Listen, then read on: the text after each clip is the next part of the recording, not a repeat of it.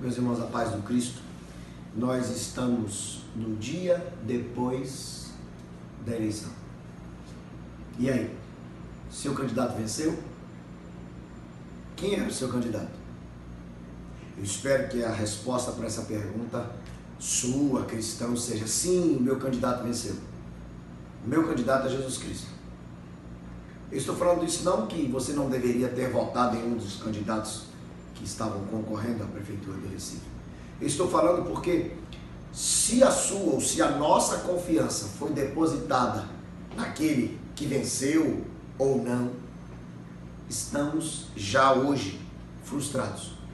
Porque, independente daquele que estiver à frente, ninguém, absolutamente ninguém, vai ser capaz de suprir as necessidades, nem da população como um todo e muito menos da alma da gente.